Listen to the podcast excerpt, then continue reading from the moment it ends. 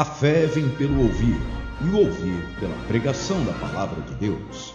Bem-vindo à Igreja de Nova Vida da Tijuca.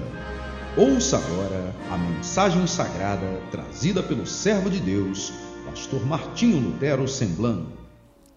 Eu acho que alguns irmãos estão estranhando porque tem duas cadeiras ali. Quantos aqui acharam um pouco estranho as cadeiras ali? Não entenderam por que disso.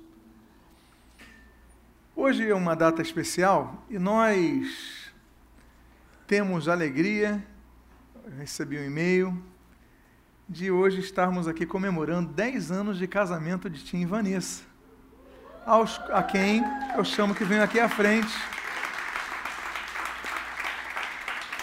Eles não sabem da surpresa, mas eu vou pedir que os dois fiquem assentados aqui durante a pregação de hoje. São 10 anos de casamento, uma data tão significativa. E claro, tinham muitas programações que podiam ter feito, mas eles tinham um compromisso na casa do Senhor. Vocês viram o Tim tocando, e ainda que fosse uma data tão representativa, ele não deixou de estar na casa do Senhor. Nos propusemos, a, quando eu estava na viagem, essa viagem que nós fizemos a Israel, eu falei, eu vou compartilhar sempre das lições que nós aprendemos naquele local. São lições, cada local que nós íamos nessa viagem, nós aprendíamos algo. Só que eu não vou, vou deixar circunscrito aos 29 que eles estavam. Eu vou então trazer uma série, de, uma série com mensagens referentes aos locais. E o nome dessa série é Diário de, de Viagem. Domingo passado, então, nós começamos pregando sobre o Monte das Oliveiras. E hoje, como temos aqui um casal que comemora, na data de hoje, 10 anos, o casamento foi celebrado na Alemanha ou aqui no Brasil? Foi lá. Então, 10 anos depois, irmãos estão aqui. E como nós estivemos num local tão representativo para os casamentos, que é Caná da Galileia, então eu falei, bom, vamos juntar o útil ao agradável eu vou pregar sobre a cerimônia de casamento em Caná da Galileia e vamos fazer a renovação das alianças do casal. Amém? Eu vou pedir então comece a colocar os slides. Aí são fotos do grupo dessa viagem. A foto em frente à igreja que foi construída sobre uma casa, que é uma casa que tinha, tem um na, na cidade de Caná, da Galileia, e é uma casa que tinha, nas descobertas arqueológicas que fizeram, descobriram que nessa casa era uma casa de judeus, que aquela região depois foi ocupada pelos árabes, mas ela tinha símbolos judaicos e tinha uma metreta de talha, que era a metreta onde, através das águas ali das metretas, faziam-se os cerimoniais judaicos de purificação. Então, se entendeu que naquela casa que guardava aquelas metretas foi o local exato onde Jesus celebrou o seu primeiro milagre. Naquela viagem nós temos, cadê o grupo que esteve na viagem? Temos aqui então quatro irmãs aqui e foi maravilhoso, não foi? Foi um momento muito especial. Então aí estão as fotos ah, do grupo. Agora eu coloquei uma imagem ali de Jesus multiplicando a água em vinho. Vocês estão vendo essa imagem? Essa imagem, como muitas outras pinturas que nós temos, ela não aponta para a realidade. Porque as metretas, as metretas, aquelas jarras, uh, elas tinham cada metreta cerca de 40 litros. Então, pode colocar o próximo slide? Esse é o tamanho real da metreta encontrada. Você está vendo o tamanho dela? Então é bem pesada, não é um jarro que você carrega, era muito pesado. Por quê? Porque ali ficavam as águas para os rituais de purificação judaico. Alguns que entendem um pouco de judaísmo sabem que toda sexta-feira, na verdade a quinta-feira, um pouquinho antes do, do pôr do sol da quinta-feira, que dá início à sexta-feira judaica, os judeus fazem um banho, tomam um banho para entrar no sábado limpos, purificados. É um banho, um ritual de purificação. E é essa água que Jesus vai usar. E eu quero então aproveitar a ocasião dos 10 anos de casamento, quero aproveitar a ocasião dessa série de mensagens a respeito da viagem que nós fizemos e quero então falar sobre alguns eventos. Assim, aí estão as fotos do que nós fizemos naquela igreja. Uma igreja hoje católica romana, recebemos autorização de uma freira que ali cuidava para fazer o culto ali. Então nós pregamos a palavra, pegamos sobre o texto que eu vou pregar. Claro que eu tinha que pregar, preguei eu acho que em 15 minutos, porque tinha uma missa que ia começar, então me antecipei ao padre. E, enfim. E ali na foto estão os cinco casais que fizeram a cerimônia de renovação de votos na igreja de Caná da Galileia. Um momento muito especial para todos.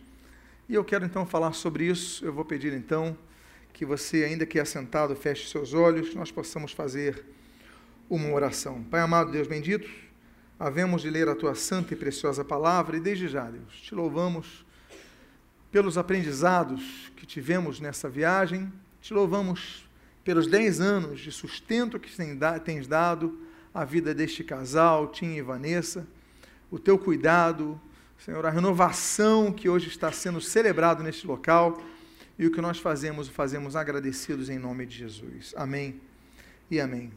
Abra a sua Bíblia no Evangelho segundo João. Evangelho segundo João, capítulo de número 2. Se você não tiver o texto, nós já vamos colocar aí na tela e vamos falar sobre algumas lições que nós podemos aprender com os eventos ocorridos em Caná da Galileia. Todos encontraram? E diz o texto dos dois primeiros versículos do capítulo de número 2 do Evangelho segundo João.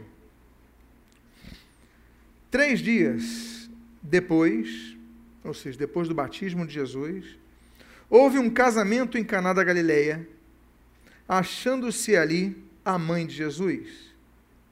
Jesus também foi convidado com os seus discípulos para o casamento. Vamos extrair um conceito muito significativo para todas as famílias. Mas vale ressaltar que o convidado principal não era Jesus. A Bíblia diz que Maria estava ali e Jesus também foi convidado para casamento. Jesus não foi o primeiro convidado. Chamavam, e na verdade, aqueles que moravam na aldeia, a festa era para toda a aldeia, era uma aldeia na época pequena. Nazaré, que é a região onde Jesus nasceu, nós de ônibus fizemos em 10 minutos, de Caná para Nazaré, ou seja, ficava nas redondezas da região onde Jesus cresceu. E naturalmente, então Maria e Jesus tinham seus amigos ali e os convidaram, fizeram um convite à família. Então, Jesus também foi convidado. Primeira significância que nós devemos extrair deste texto é que a presença de Jesus no casamento, a presença de Jesus na família, a presença de Jesus na profissão, nos negócios, a presença de Jesus em qualquer ocasião que nós estejamos a vivenciar, ela modifica as circunstâncias. A Bíblia, quando fala sobre o cordão de três dobras, ela fala naturalmente sobre a presença de Deus no casamento. Um casamento pode ter a presença de Jesus, ou pode não ter a presença de Jesus. Entretanto, quando Jesus se faz presente no casamento, como em Caná da Galileia, em Caná da Galileia ele entra como um convidado da família. Maria estava lá, Jesus entra como convidado junto ao convite que foi feito à família de Maria. Mas, para Jesus fazer parte de qualquer projeto nosso, Jesus não apenas deve ser convidado a participar do casamento, mas ele deve ser convidado a reinar neste casamento. Ele deve ser convidado não apenas a ser um coadjuvante no casamento, ele deve ser convidado não apenas a ser um coadjuvante em nossos negócios, ele deve ser não apenas convidado a ser um coadjuvante em nossos projetos de vida, mas Jesus precisa reinar em nossa vida. E como é que ele pode reinar? O Atmani, ele escreve um livro na década de 20, e o Atmani era um pastor chinês, oriundo da igreja congregacional, das missões inglesas. E o Atmani é um homem que como chinês ele cresce num conceito oriental de meditação. E os, pelo menos naquela época antiga, antes dessa globalização, que quase formata todos de um mesmo padrão, os orientais eles eram muito dados à meditação. E o oriental, quando se convertia, e aí eu falo do Extremo Oriente, aí me refiro mais precisamente à China, assim como o Japão, ainda que tivesse um outro conceito, mas quando ele se convertia, esses homens e essas mulheres, eles tinham uma compreensão diferente da oração do que nós ocidentais temos. Porque nós ocidentais temos um conceito de oração muito prático quanto à comunicação. É como, por exemplo, as irmãs viram ali no Muro das Lamentações, que os judeus ali no Muro das Lamentações, eles, não sei se vocês já viram em, em televisão também, em vídeos, eles oram assim. Quando já viram essa cena? Porque nós devemos orar a Deus, não é isso? Amar ao Senhor de todo o nosso ser, né, de toda a nossa mente, nosso espírito, nosso coração, nossa alma, nosso corpo.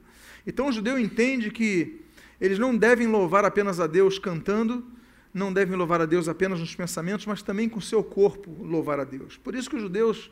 Mas quando nós vemos um sepultamento no Oriente Próximo e no Oriente Médio, nós percebemos também diferença dos sepultamentos ocidentais. Quando vamos ao enterro, nós vemos pessoas contritas, às vezes com o braço assim chorando, algumas chorando um pouco mais. Mas no Extremo Oriente, nós vemos as pessoas batendo no peito. Você pode perceber também isso na internet, alguns quando tem algum sepultamento, você vê alguma as pessoas batendo no peito, as pessoas Por quê? Porque são comportamentos sociais diferentes. Talvez você tivesse notado algumas diferenças, Vanessa, por ser brasileira, e você nele por ser alemão, diferenças comportamentais nas suas famílias, e claro, isso faz parte.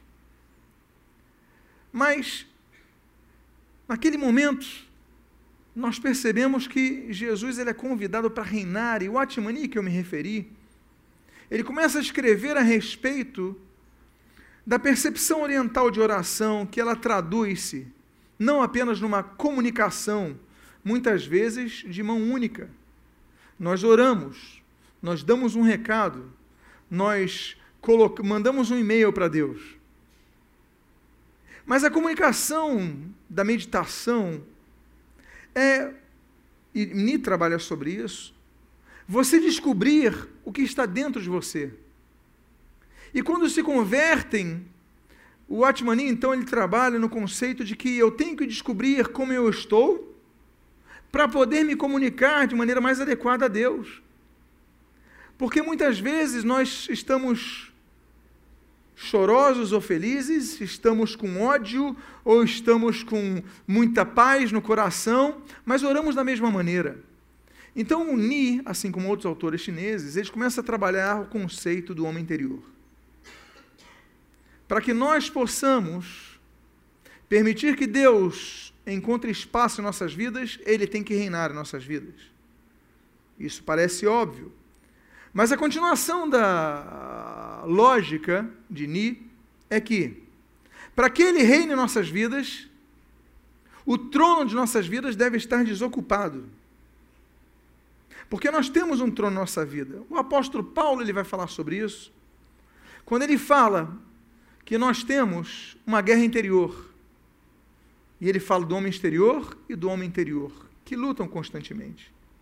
Paulo ele chega a exclamar: Olha, aquilo que eu quero não faço, aquilo que eu, que eu faço não é o que eu quero. Por quê? Porque existe uma luta muito grande entre o espírito do homem e o espírito de Deus sobre quem vai reinar naquela vida.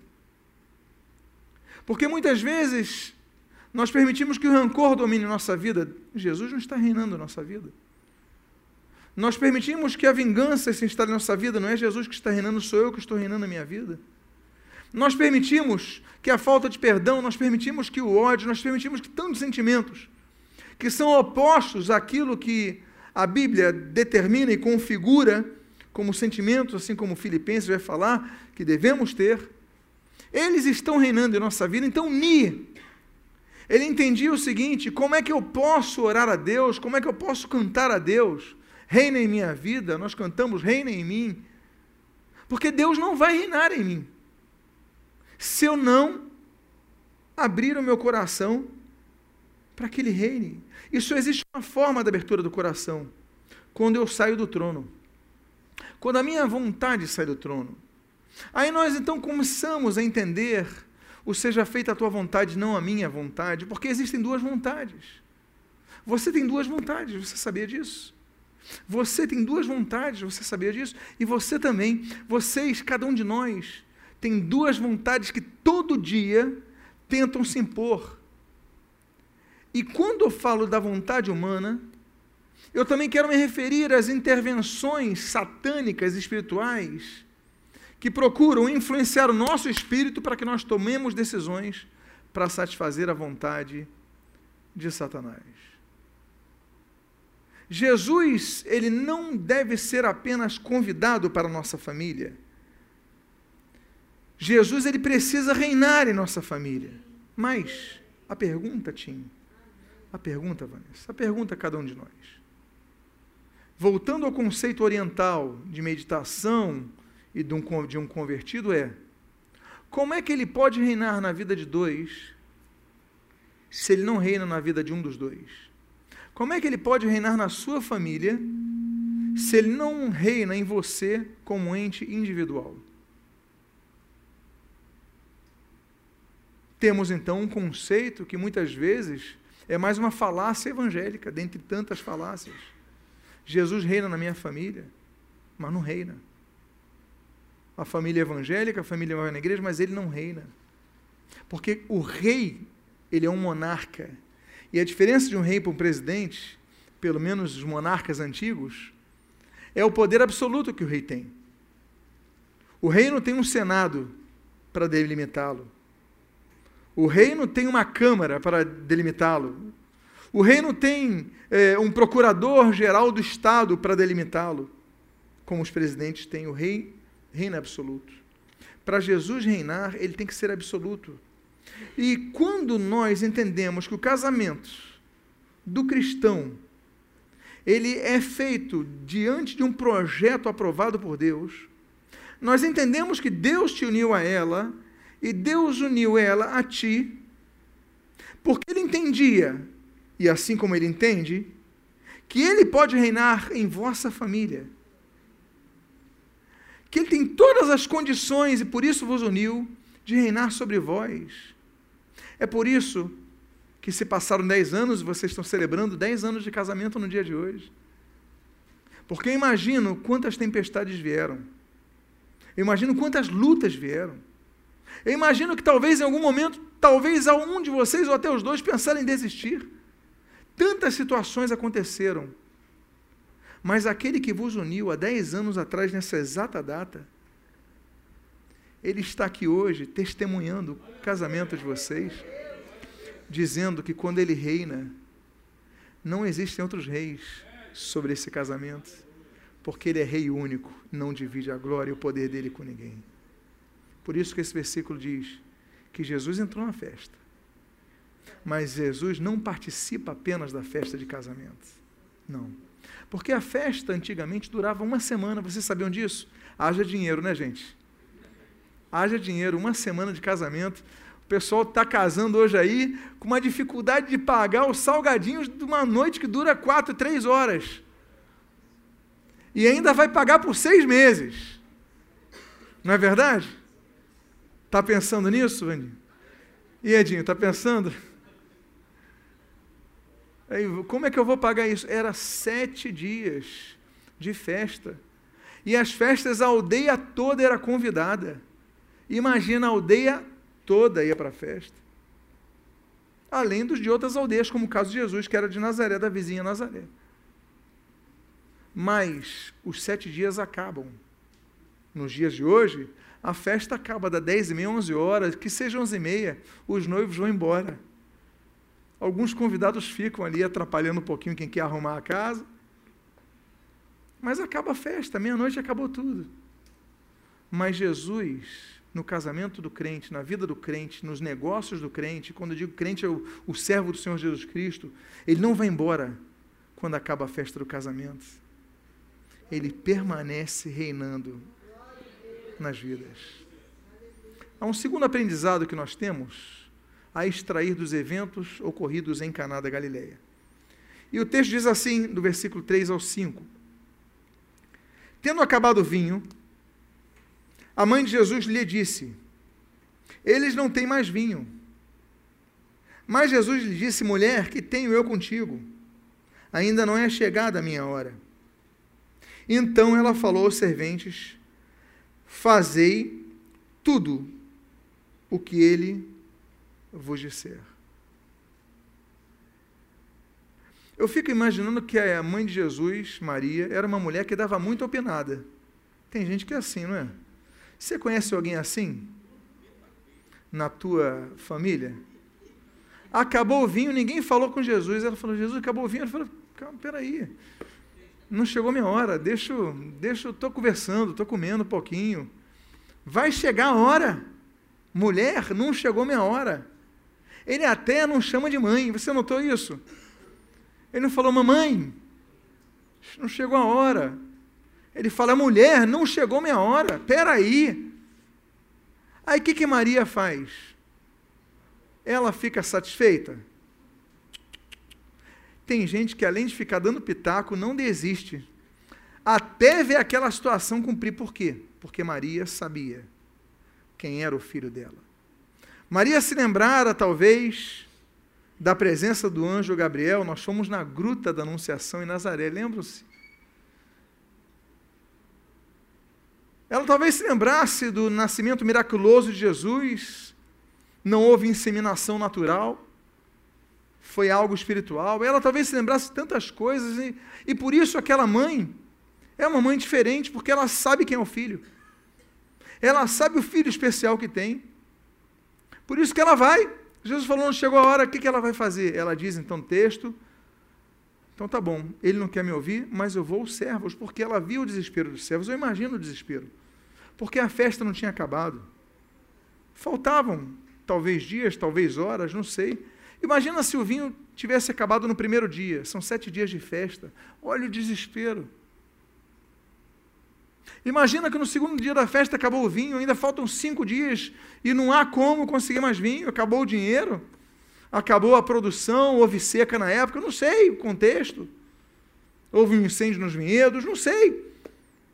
Sei que aqueles serventes deviam estar desesperados. O que, que a gente vai servir? Água. O que, que a gente vai servir? Os frutos que tem aqui são tão limitados. Vamos fazer mel de tâmara? que era um outro fruto abundante ali, mas espera aí, mas mel, mel é muito doce. E, e agora? O casamento, ele tinha um valor não apenas pelo ato conjugal que sacramentava o casamento, mas a festa do casamento era vista por aquelas culturas como um evento que representaria o sucesso do próprio casamento. Uma boa festa teremos um bom casamento. Uma festa ruim, teremos um mau casamento. E aquela comunidade veria sempre de maus olhos e falaria mal daquele casal e dos seus filhos. Era horrível. Afinal de contas, você gosta que falem de sua família? Se falarem bem, você gosta. Mas se falarem mal, você gosta? Você fica uma arara, não fica? Ninguém gosta que fale mal da família. Ninguém gosta que fale mal dos filhos. Aí o filho faz alguma coisa, tu viu o que aconteceu naquela festa? Foi lá, deu azar. Acabou o vinho. Eu não sei se os noivos souberam, mas os serventes estavam preocupados. E nós temos na história uma pessoa que se importa. Essa pessoa se importa porque ela sabe o que podia acontecer com aqueles casais. E por isso ela vai a Jesus. E diante da negativa, ainda que temporária, de Jesus, ela faz o seguinte: bom, eu não tenho alçada para fazer mais nada, mas uma coisa eu posso fazer.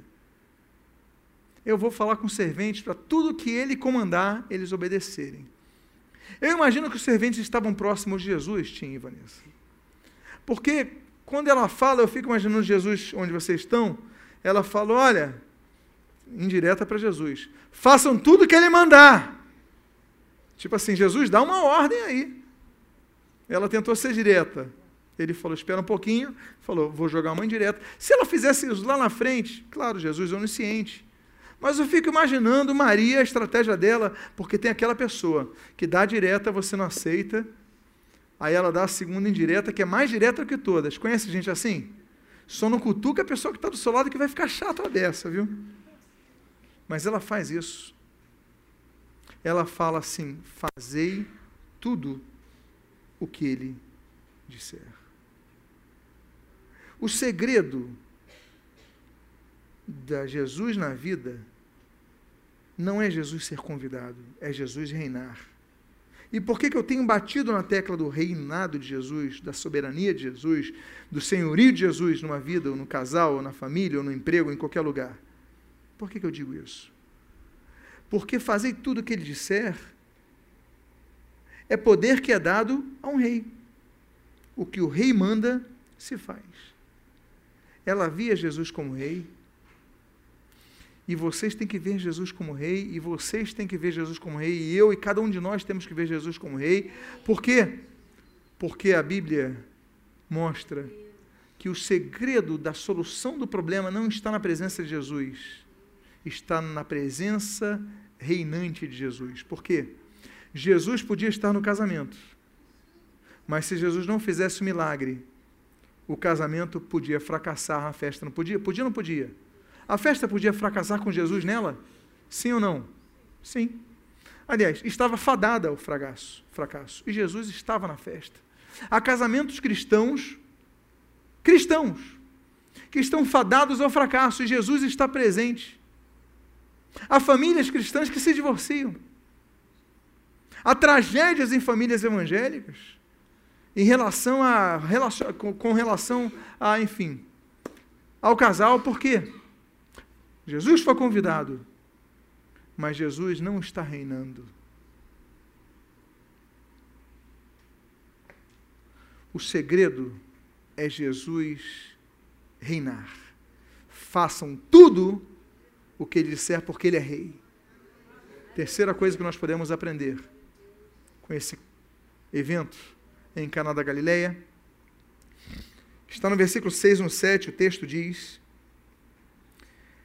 Estavam ali seis talhas de pedra que os judeus usavam para as purificações. E cada uma levava duas ou três metretas, 120 litros cada uma. Aí você multiplica. Duas ou três tinha 240 litros ou 360 litros. É muita coisa, não é muita coisa? Imagina 300 litros de água numa metreta. Por isso que aqueles desenhos que a gente vê, Jesus fazendo multiplicação num jarrinho desse tamanho, desse daqui, peraí, esse daqui tem 10 litros, eu estou falando 300 litros. É quase uma caixa d'água. Porque eles tiravam ali os banhos rituais. Não havia chuveiro, meus irmãos, naquela época. As metretas eram usadas para isso, eram usadas para isso. Por isso tinha água. Tinha água porque eles tomavam banho. Agora, os banhos rituais. Agora, o texto diz então: Jesus lhes disse: Enchei de água as talhas. E eles as encheram totalmente. Por quê? Naturalmente que o noivo, não sei se a casa era da noiva, não sei se a casa era do noivo, mas digamos que fosse do noivo. Antes do casamento, ele vai fazer um banho ritual. Então ele vai tomar banho, a água vai descer. E Jesus fala assim: encham essas talhas. Olha, Coloquem 300 litros em cada uma. Jesus, ele manda, ele determina que as talhas de água estivessem cheias de água. Não diz que estavam zeradas, mas estavam mais vazias. E eles falam: encham. A questão não é só um milagre em si. A questão é a nossa parte de manter cheia nossas talhas de água. O milagre não tinha acontecido. Mas Jesus mandou eles se prepararem para o milagre. Você sabia que acontece isso? Há milagres que Jesus prepara. Eu te pergunto: Jesus não podia miraculosamente ter feito com que surgisse água daquela pedra? Jesus simplesmente não podia ter falado, surge água e surgir? Podia ou não podia? Podia. Assim como ele vai ver o amigo dele, Lázaro, de Betânia, Jesus, quando fala sobre a ressurreição de Lázaro, o que é mais fácil, ressuscitar um morto ou mover a pedra? Mas Jesus manda para as pessoas: movam a pedra. Jesus podia ter movido a pedra, mas ele manda os outros moverem, ele manda os outros encherem de água. Porque no casamento, Deus quer fazer coisas, mas há coisas que Deus espera de vocês, que vocês façam. Ele pode fazer o impossível, mas o possível vocês devem fazer. Vocês estão entendendo o que eu estou dizendo? O que é possível no casamento, o que é possível no emprego, o que é possível na carreira, eu tenho que fazer. Ele pode operar um milagre? Eu quero fazer um concurso público no estudo. Eu tenho que fazer minha parte. Eu quero um, um emprego melhor, mas não consigo acordar antes das sete, antes das oito. Você só chega para entrevista com a barba por fazer, nunca vai conseguir emprego.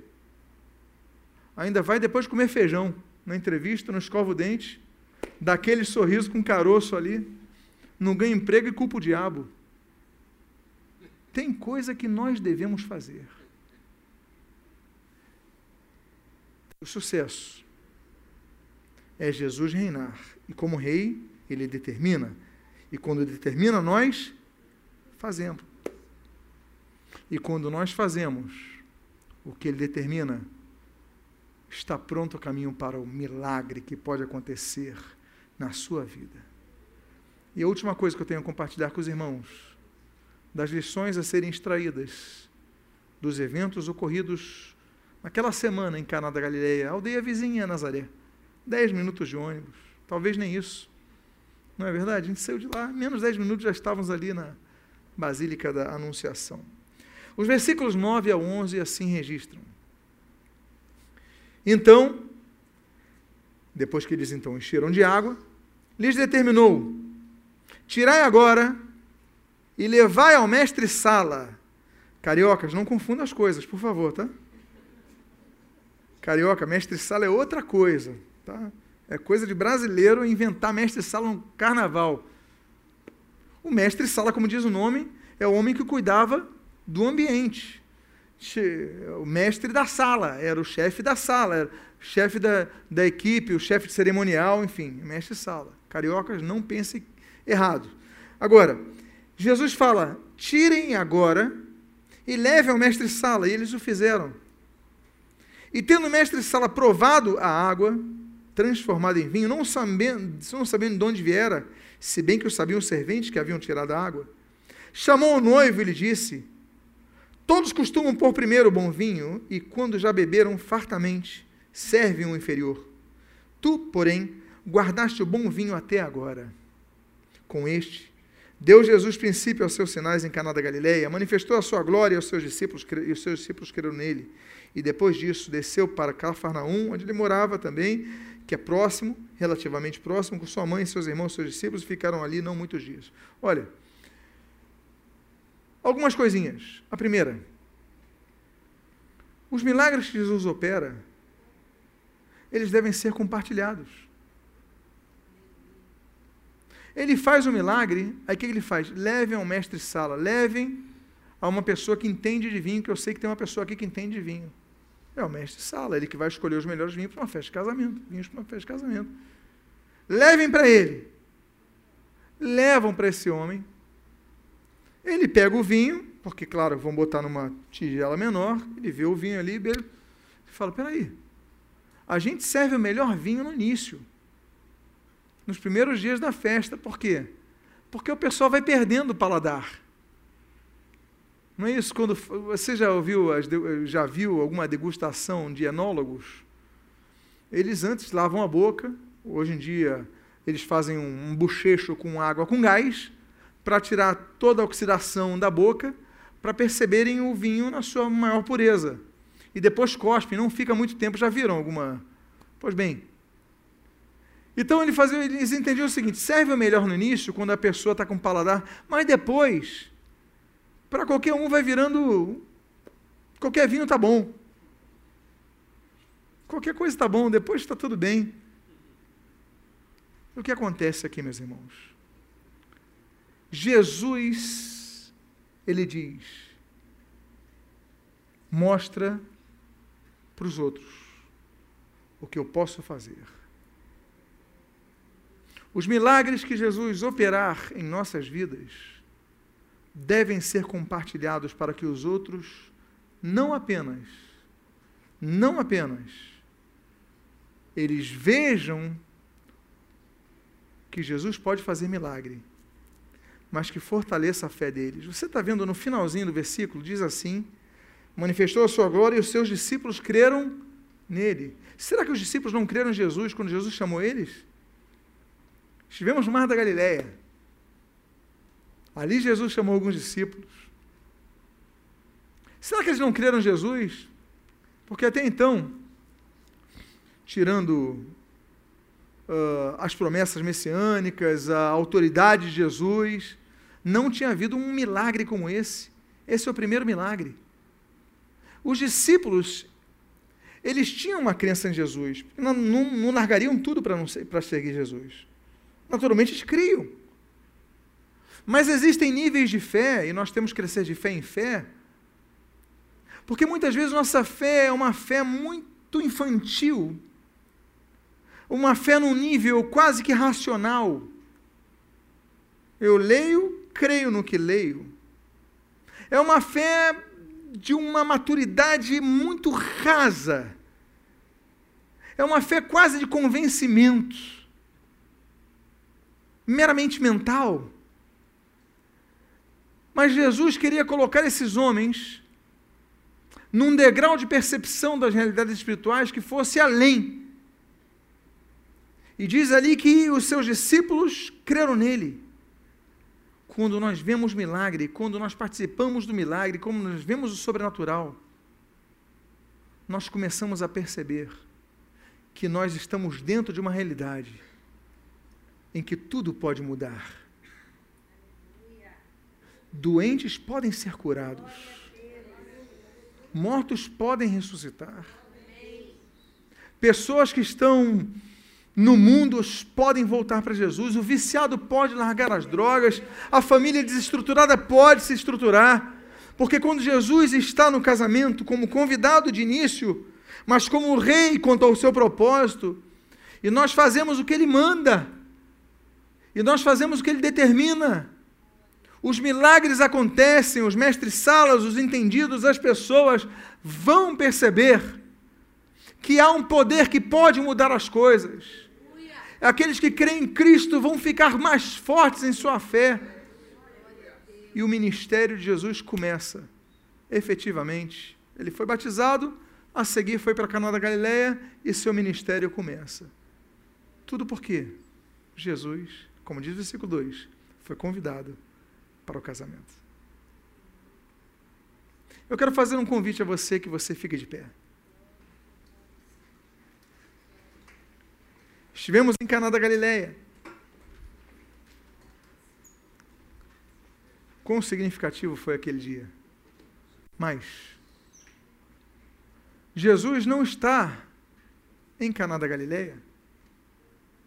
Jesus está em Caná da Galileia. Jesus está em Colônia. Jesus está no Rio de Janeiro, neste momento. E Jesus prometeu que onde dois ou três estivessem reunidos em seu nome, ali ele estaria. E o nosso propósito hoje aqui é estarmos reunidos em nome de Jesus. E quando Jesus entra no local, as coisas mudam, mas ele precisa reinar. Então quero fazer um convite a vocês que fechem seus olhos. É o segundo convite. E o terceiro convite é simbólico. Coloque a mão no seu coração como sinal de a mão a imposição de mãos, a declaração, meu coração pertence a Cristo, que você possa começar a orar agora, pedindo perdão pelos seus pecados, que você possa começar a orar agora pedindo perdão porque você tem reinado em sua vida e não Jesus. Jesus tem sido mero convidado porque você tem reinado com os seus pensamentos errados, mas que você possa dizer: Senhor, me perdoa, eu saio desse trono da minha vida, para que tu ocupes esse trono, para que tu determines e eu obedeça, para que tu fales e eu faça, ó Deus, para que tu transformes a água em vinho, para que tu transformes a falta de esperança na convicção da glória. Pai amado, em nome de Jesus, abençoa cada vida, abençoa os casamentos nesta noite, abençoa em nome de Jesus cada situação, Pai, as questões de saúde profissionais, Senhor, o milagre sim vai acontecer. Nós cremos em Ti, Pai. Abençoa o Teu povo, renova o Teu povo, restaura o Teu povo. E o que nós pedimos, nós te agradecemos em nome de Jesus. Ainda de pé. Pode abrir os seus olhos agora. Eu vou chamar o casal que faz 10 anos de casamento no dia de hoje, que vem aqui e me entregue as suas alianças por menos de três minutos que nós vamos fazer uma oração agora, renovação dos votos. A Dutim está demorando a sair. Eu quero convidar também os casais presentes que venham aqui à frente. Fiquem aqui enfileirados à frente. Temos alguns casais presentes. Então venham aqui os casais que estão presentes. Casais casados. Os que ainda não são casados, aguardem um pouco mais. Venham aqui à frente. Isso podem vir um pouquinho mais aqui à frente, por favor. Isso, muito bem. Eu quero fazer um convite a vocês, se vocês aceitarem, que vocês tirem as suas alianças por pouquíssimos minutos. Tirem as suas alianças. Os irmãos me autorizam a fazê-lo nesse momento tão especial. Você tirou a sua aliança? Algumas demorou a sair, não demorou não? Olha, o Zarro nem está conseguindo tirar, viu? Tá difícil mas vai, vai tirar. Se não tirar, não tem problema não, é um significado. Mas o que eu vou fazer com eles agora, eu queria que fosse replicado em ato por vocês. Eu quero convidar ao sacerdote do lar, que é o marido, que pegue a aliança de sua esposa nesse momento, se vire para sua esposa e olhe para sua esposa. Não olhe mais para mim. Agora é hora de você olhar para sua esposa. Segure a mão esquerda de sua esposa e diga para ela a seguinte expressão: Eu agradeço a Deus por ter colocado você no meu caminho. Há dez anos, ou enfim, há tantos anos que vocês tenham de casado. Eu agradeço a Deus, porque o que eu sou hoje, eu devo em muito a você. Eu agradeço a Deus porque você melhorou a minha vida. Eu agradeço a Deus porque eu amadureci graças a você. Porque eu cresci. E porque eu ainda tenho aprendido coisas com você. Então eu te peço perdão por minhas falhas. E quero dizer que nosso casamento está sendo renovado nessa noite. Por toda a vida estaremos unidos. E nada e nem ninguém irá nos separar. Em nome de Jesus. Coloque então a aliança na sua esposa.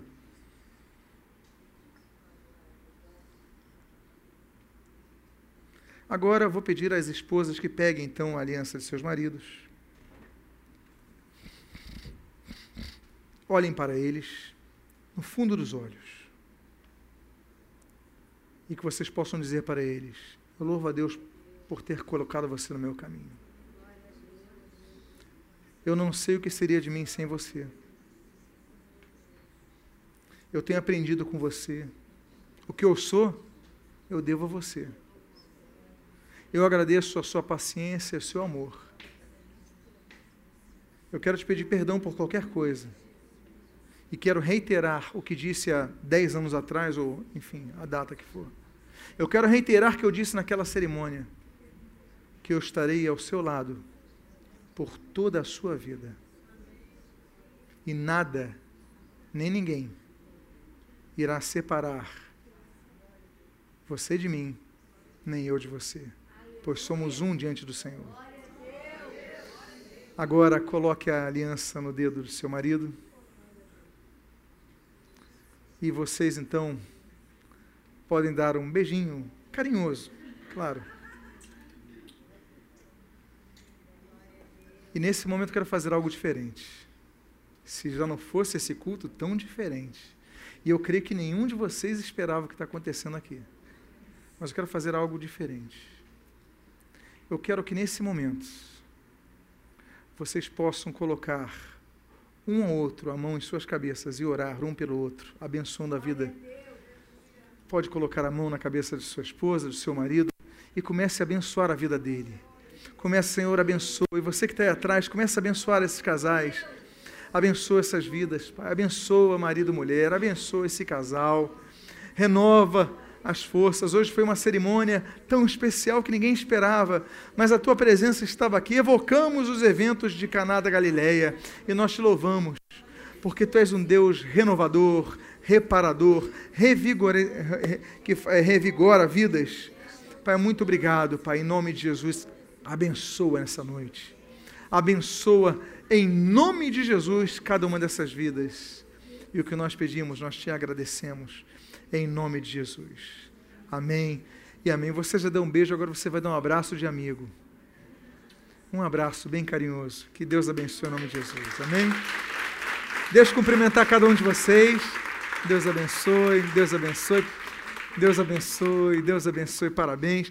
E quando eles voltarem aos lugares, cumprimentem a eles, viu? Deus abençoe. Em nome de podem sentar. Deus abençoe. Gott. Deus abençoe, Deus abençoe. Deus abençoe. Deus abençoe, Deus abençoe, Deus abençoe, Deus abençoe, em nome de Jesus.